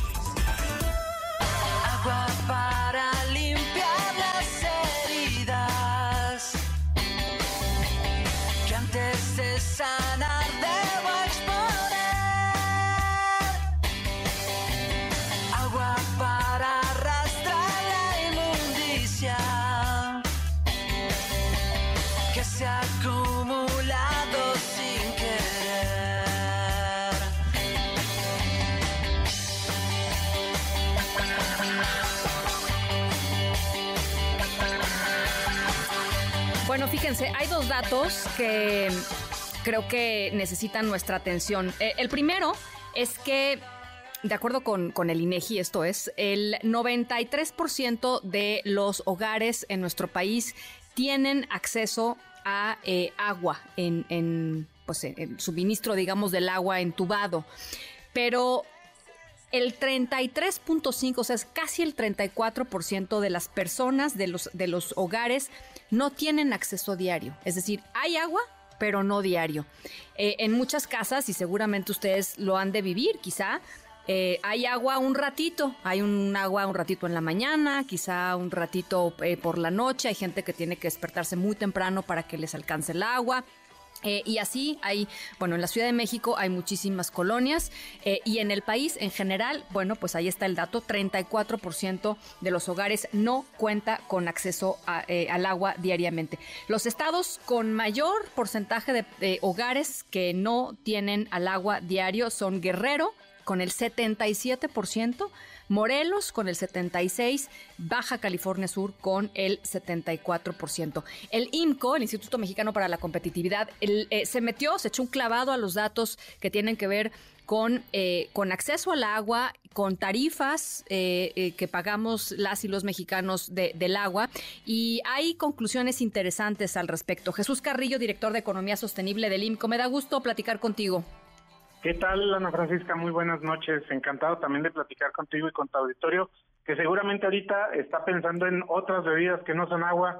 Muchas personas. no. Qué bueno, pero hay que hablar del agua. También. ¿Qué, pasó, Jesús? Bueno, sí, a partir de las seis, como sí, a partir de las, a partir de que empieza el NOTI, la verdad es que viernes a partir de las seis uno ya, ya es legal, pues. Ya es muy legal. Sí, ya es muy legal. Pero bueno, eh, hablemos de, de, del otra agua, del agua potable, Jesús. Exacto. Pues fíjate, Ana Francisca, ya decías tú algunos, algunos datos muy importantes y esto que comentabas de esta ausencia del agua a diario, eh, pues hace que desde luego muchas personas tengan o tengamos que recurrir a veces a pues gastar más dinero en agua embotellada. Y entonces resulta que México es el país en el que más agua embotellada se consume por persona en el mundo. Qué barbaridad. Eh, de acuerdo a un estudio que, que se hizo en muchos países, eh, México consume alrededor de 282 litros por persona eh, de, agua al año. Y la media mundial es de 53 litros, es decir, más de cinco veces. Ajá. Porque, a, ver, sí, o sea, ¿cuáles son los factores que ustedes detectaron que, que de alguna manera determinan esto? Pues mira, por una parte está esto que ya comentabas, obviamente cuando el acceso no es continuo, bueno, pues también hay una dificultad. Por otra parte, el hecho de que eh, pues no se genere un sistema de tarifas lo suficientemente eficiente, pues hace que la Conagua y en general el gobierno federal y los gobiernos estatales y municipales pues no tengan suficientes recursos para invertir en la modernización, en la expansión de la infraestructura, en sistemas de más ahorro, etcétera, y eso lo que ocasiona pues es que se va deteriorando la infraestructura y entonces pues el agua no es de suficiente calidad en nuestros hogares y mucha gente tiene que recurrir pues al agua embotellada. Y esa pues por eso esa es la razón, ¿verdad? Lo que nosotros proponemos es que se vayan revisando las tarifas de cobro a nivel estatal, que la operación de los eh, órganos operadores de agua sea más efectiva, más transparente y sobre todo pues que revisemos los grandes subsidios que se tienen al sector agropecuario porque no se subsidia necesariamente a los pequeños productores, sino a grandes productores que tienen acceso a mucha agua prácticamente gratis o en muchas ocasiones gratis. Y esto se junta con un subsidio que tienen también a la electricidad. Entonces, pues sí tenemos una dificultad bastante grande en, este, en esta materia. Mira, nos está diciendo por acá eh, en, en, Twitter, Rocío Martínez dice, eh, como en Tláhuac, un día hay agua eh, y una semana solo por horas y muy poca, o hay bien, hay, muchos días que simple y sencillamente no hay agua, o sea, no, no, no hay acceso al agua. Em, a ver, ahora dime una cosa, porque yo me acuerdo y yo, y yo creo que, que podría ser, digamos, algún, alguna de los temas, eh, por supuesto, revisar las tarifas y, sobre todo cuando estamos hablando de tantos litros y seguramente millones de litros cúbicos eh, al día de los que estás hablando tú. Pero ¿qué tal todo este tema, por ejemplo, de la captación de agua de lluvias? O sea, es, son soluciones factibles. Este, yo sé que, por ejemplo, aquí en la Ciudad de México, eh, durante eh, tanto eh, la, jefatura de el, final de Miguel Ángel Mancera como eh, Claudia Sheinbaum pusieron una serie de este de sistemas de captación de agua, sobre todo en las colonias en donde pues como nos decía Rocío acá en, en Twitter, simple y sencillamente no hay manera de que haya este agua todos los días de la semana y hasta donde yo sé eran más de 10 mil, por ejemplo. O sea, ¿eso masivamente no funcionaría?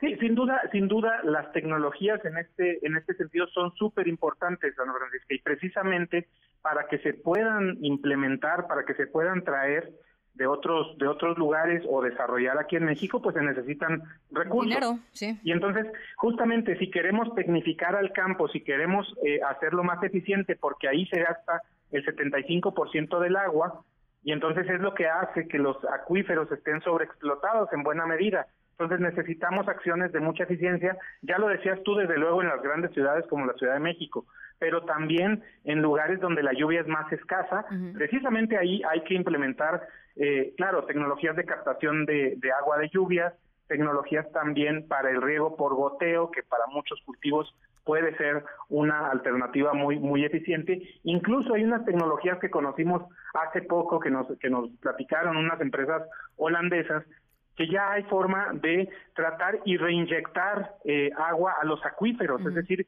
que vuelva y que no se vayan, digamos, desgastando tanto nuestros acuíferos.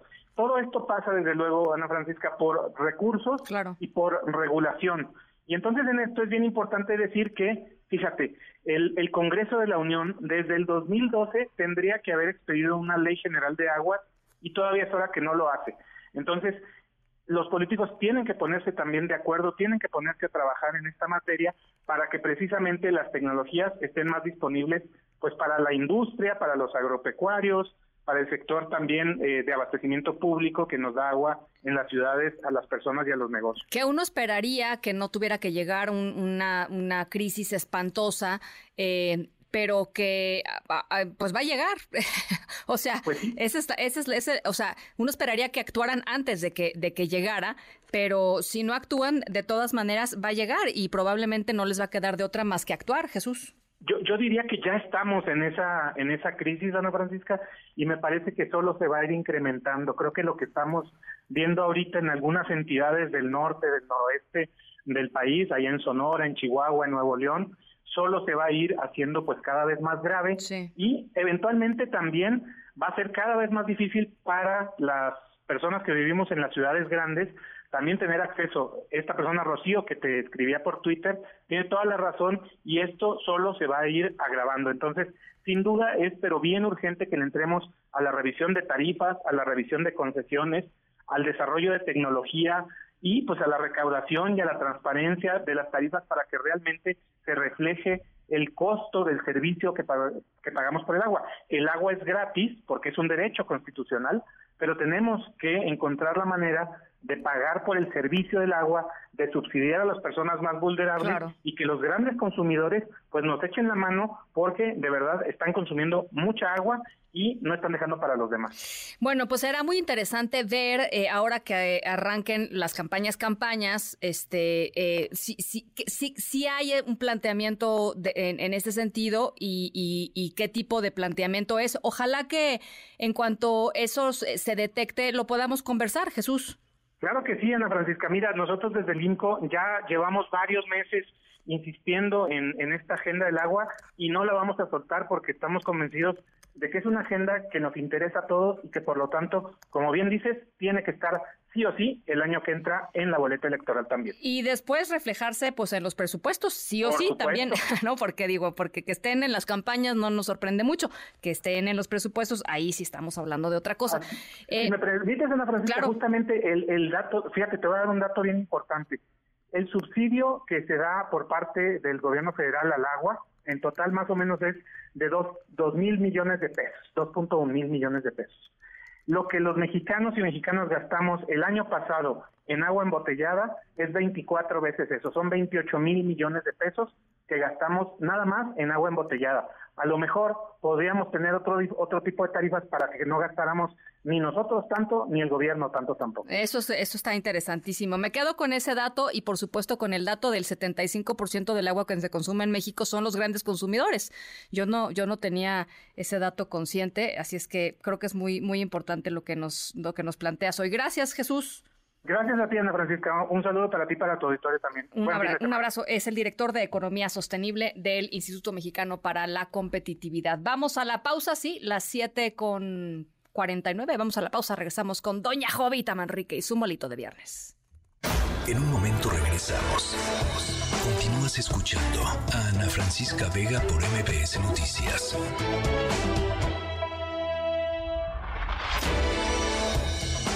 Ya estamos de regreso.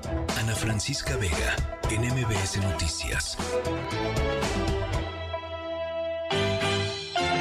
Hay de chismes a chismes. Pero un chisme con molito a nadie se le niega. Y por eso ya está aquí Jovita Manrique con su molito. Ay, hola. Perdona. Jovita, te, se me emocionó. Ay, no, es que me quité los crocs y ya luego, luego quiere, quise entrar a platicar contigo porque ya me dolían los pies de tanto estar aquí Es que en los el Crocs metro y todo. son cómodos, doña. Pues Pues, sí. pregúntele a Eh, Raquel la de Exactamente, y Economía. más si Sí, sí, viajaste ¿no? y todo. No, claro que son cómodos, pero bueno, Uno no sabe si andaba con los pies muy hinchados, doña Jovita. Que vaya a hacerse exámenes porque igual está reteniendo líquidos. Mejor, no vaya a ser una de estas. Oye, Ana, buenas tardes. Perdón que entremos así, pero ¿cómo andan? ¿Ya contentos y felices con el resultado de sus encuestas? Eh, o, o le están buscando tres chichis a las culebras? El bastón de mando jala para todo, ¿eh? ¿Qué cosa estamos viendo? Yo solo pido más respeto para este tipo de figuras. Como que entregarlo en una fonda no es la opción, yo digo. Pero bueno, cada quien con su cada cual, ¿verdad? No, bueno, pero luego ya sacaron su video re bonito, doña Jovita, con el, pues, es con el, que- con el este Palacio Nacional de fondo, la bandera hombre. ondeando, caminando los dos hacia el, ¿no? Como, como, como, como postal de, de esas bonitas que De uno las- compra cuando va a la Claro. ¿no? Ay, hacia, el, hacia el atardecer. Ay, no, no, no, bueno, lo que estamos viendo, en verdad que, que todos estos actores políticos no quieren perderse nada de los reflectores, Ana. Te cuento que ayer, durante la llegada a este evento majestuoso del que estamos hablando, de la entrega del, bas- del bastón de mando por parte de López Obrador a Claudia Sime, señor Sheinbaum, ocurrió esto. Escucha. A ver.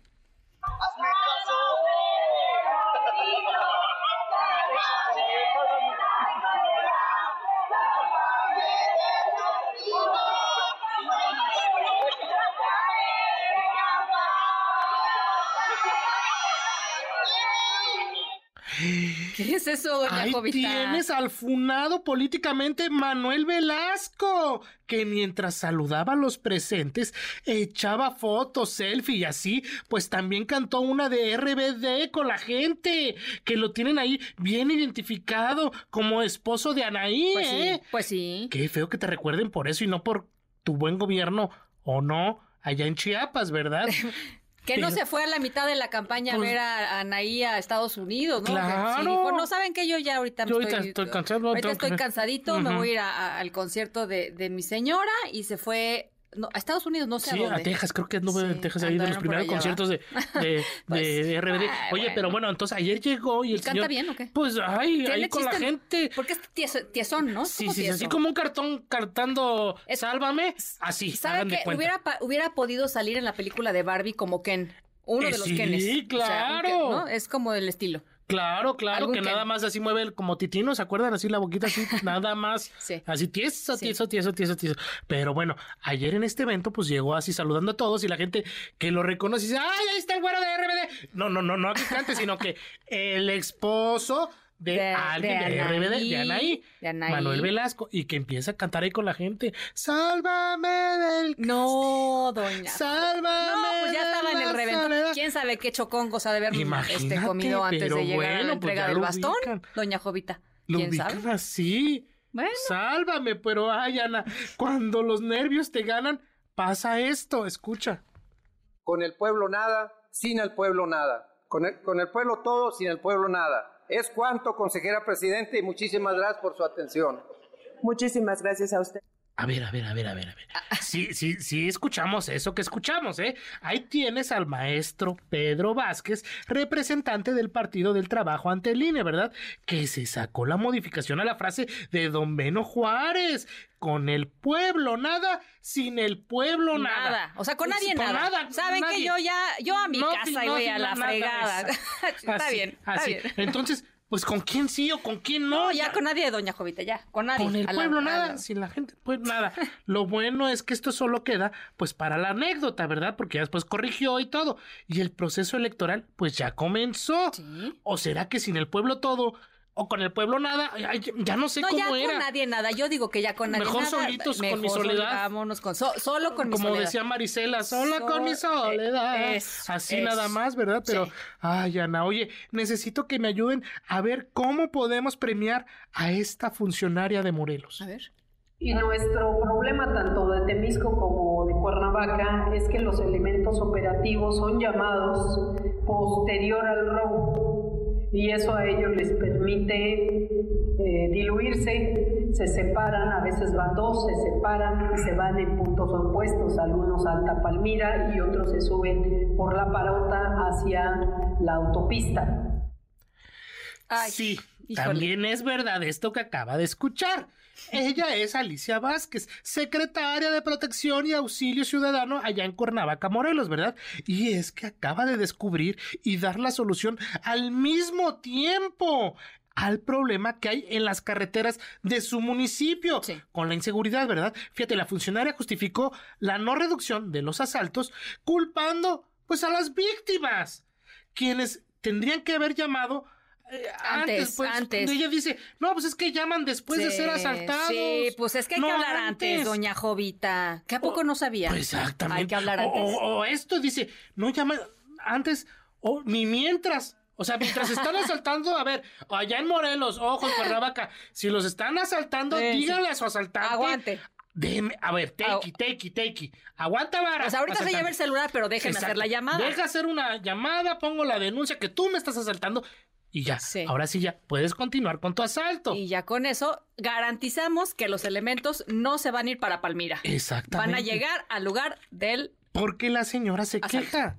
Que dice, no, pues es que llaman después del asalto. Ya cuando pasó, pues claro, llegamos, ya, ya viene la denuncia, ustedes me marcan, pasó el tiempo, ya vamos a buscarlo, ya no hay nadie. Sí, sí. No, bueno, eh, gracias por la estrategia. Yo digo gracias por la estrategia. Nos hace sentir muy seguros a todos. Ay, no, con qué confianza. Imagínate ahora que todo lo que está pasando en las carreteras. No, bueno, pues al momento. Al momento. Al momento hay que hablar. Ya sé, cuando pase la caseta, tengan ahí marcado, tengan el teléfono. No, de, una vez marcar, de una vez marcar. Oiga, voy para Vámonos, vámonos viendo en, en, en, Tres Marías. Exacto. Ahí, ahí, por ahí es donde agarran. Ah, exacto, pueden hacer la cita entre el asaltante y la policía. Por allá Todos nos vemos ahí en Tres María. Pasando la pera, ahí nos vemos. Y en una de esas, y con un par de quesadillas, la cosa se resuelve sin que pierdan ustedes el celular. Claro, para que todo salga correcto, el asaltante se vaya comido, usted ya no le gane del baño por el miedo que, y todo eso. Sí, me parece muy bien. Y la policía, pues haciendo su trabajo. No está tan mal, Alicia Vázquez. Claro, ay, no, mira, yo lo había visto mal. Sí. Pero no, tiene toda la razón, señora. Alicia Vázquez. Desde aquí le mando un saludo. Oye, pues si quieren hacer pedidos y molito, pues recuerden, estoy en arroba Jovita Manrique y en Twitter y en arroba Jovita Manrique soy en Instagram. Doña Jovita se porta muy bien. Claro. Pasa un buen fin de semana. Por supuesto. Este, y ya es, ya es hora, ya, ya es hora, ya, ya reventó la noche. Ya, no, ya, como dices con la, esta persona del IMCO, ¿verdad? Del agua y todo, no, ya, ya. desde el mediodía. Usted ya anda. Sí, no, no servida, pero sigue así como. bueno, pues, con pues ya con un chile Como decía mi abuela, mira, como decía mi abuela, ni menos de tres, ni más de trescientas porque hacen daño. Exactamente. Yo creo que es un. Pero con el chile en nogada, ese sí ya, aprovechen. no, por lo menos. No, ya Está bien, doña Jovita. Venga. Eh, las 7 con 51, vamos a otras cosas. Ana Francisca Vega, NMBS Noticias.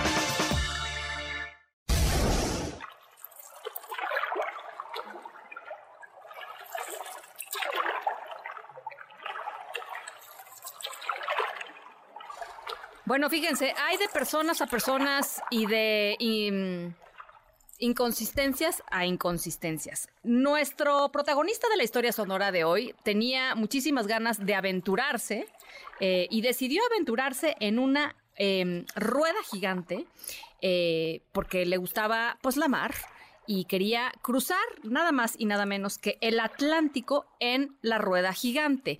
Él se llama Reza Baluchi y fue detenido por la Guardia Costera de los Estados Unidos. Ya, había, ya se había recorrido, imagínense nada más la locura de este señor, 110 kilómetros en el mar. Tiene 44 años, dice que él corre maratones, que estaba súper bien de salud y que por supuesto podía cruzar el Océano Atlántico con la rueda de hámster gigante, este, en donde él iba a ir poco a poco, este, cruzando los, los distintos puntos eh, rumbo a el continente europeo. Estaba viajando en esta esfera que además él construyó con unas boyas, unas especies de boyas flotantes y cables una esfera que impulsaba con pedales, iba, iba pedaleando, iba remando, de la misma manera que uno lleva este, agua a, un molino. Es la tercera vez que este hombre intenta cruzar eh, el mar, por eso que le digo que, hay, que de, hay de consistencias a consistencias. Él, como sea, es, es consistente. Em, en un vehículo que él mismo ha decidido construir. Eh, en otras ocasiones tuvo que ser rescatado. En esta ocasión, no. En esta ocasión nada más fue detenido. En otras ocasiones tuvo que ser rescatado por las autoridades marítimas de los Estados Unidos. Así es que lo regresaron. ¿Cuántos echan?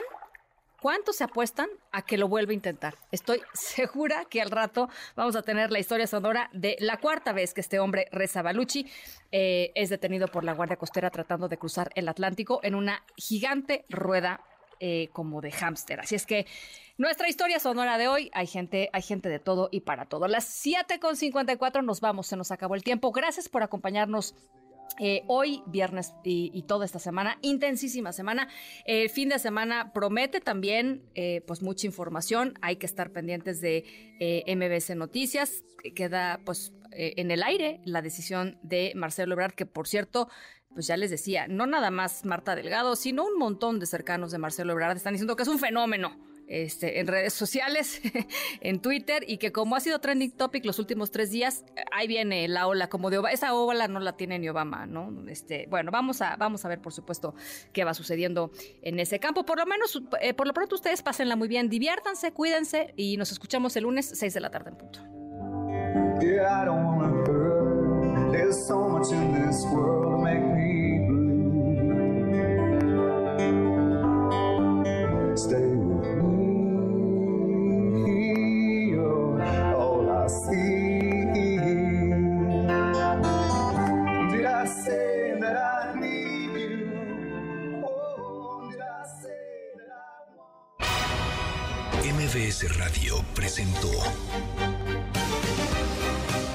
Francisca Vega. Información para todos. MBS Noticias.